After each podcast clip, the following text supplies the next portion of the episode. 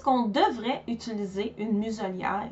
Ou plutôt, quelle est sa place dans un processus de réhabilitation de la réactivité? Salut, je m'appelle Eve et bienvenue dans ce deuxième épisode de Promener son chien réactif. J'ai un gros problème à parler de la muselière en réactivité. Je fuis les discussions où on l'aborde parce que généralement, elle me donne envie de m'acheter, de m'arracher les cheveux de sur la tête.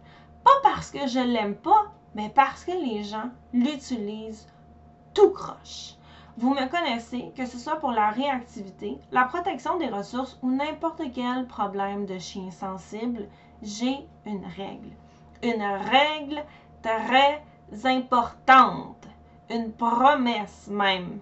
Mon chien, je ne te mettrai jamais dans une situation où tu ne te sentiras pas bien et où tu ne pourras pas me donner le meilleur de toi-même. En protection des ressources, c'est assez facile. Avec une bonne gestion de l'environnement, et si on s'enlève tous les mon chien devrait de la tête, on peut y arriver. En réactivité, par contre, c'est une autre paire de manches. Parce qu'on ne contrôle pas l'univers tout entier, des incidents, il peut et il va en arriver. Je vais même vous faire un aveu. C'est la raison pour laquelle ça a été aussi long pour moi de commencer à vous parler sérieusement de réactivité. Et c'est là, donc, parce que justement, on ne pourra pas toujours respecter cette promesse-là, que la muselière entre en jeu. La muselière est un outil fantastique. Elle a de nombreux usages, comme dissuader les gens imbéciles de vous courir après avec vos chiens pour qu'ils fassent ami-ami, alors que c'est évident que vous essayez de vous en aller. Protéger votre chien contre lui-même dans le cas d'un chien lousse hors contrôle qui s'approche de vous pendant que son propriétaire vous crie C'est correct, il est fin! Protégez votre chien contre lui-même si un enfant sauvage et déterminé lui fonce dessus pour lui faire un câlin sous le regard adorateur de son géniteur n'ayant aucune idée d'à quel point sa descendance est en train de réduire considérablement ses chances de se reproduire elle-même un jour. Et là, on laisse l'humour de côté. Protéger l'équipe vétérinaire et le chien en cas de procédure obligatoire pour sa santé. Le problème avec la muselière, c'est pas tout ça. Dans les situations plus haut, elle sert à prévenir un accident parce que, aussi vigilant qu'on essaie d'être, la vie arrive. Même si on choisit nos endroits où aller se promener, même si on super attention, personne n'est à l'abri d'échapper son chien, son enfant ou d'un incident.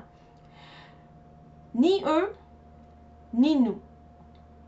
Il y a aussi des gens qui n'ont pas encore compris que tous les chiens sur la planète ne veulent pas nécessairement être meilleurs amis. Des fois, la muselière va agir comme un dissuasif.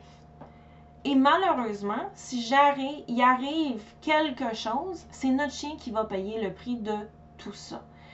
La muselière sert à ça. C'est un déterrant et une protection pour le chien qui la porte.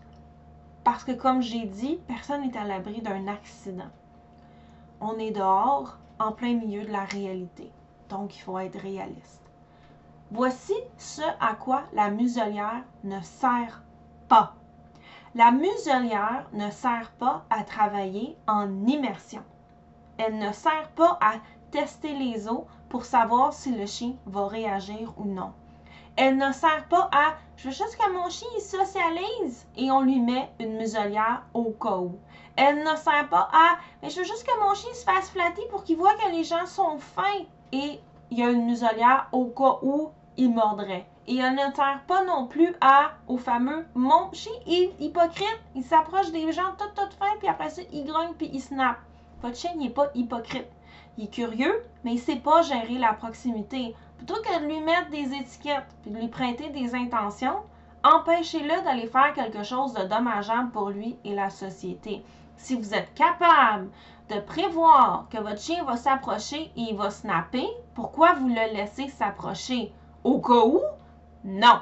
C'est à vous de gérer votre chien, pas d'espérer qu'il apprenne soudainement à gérer lui-même.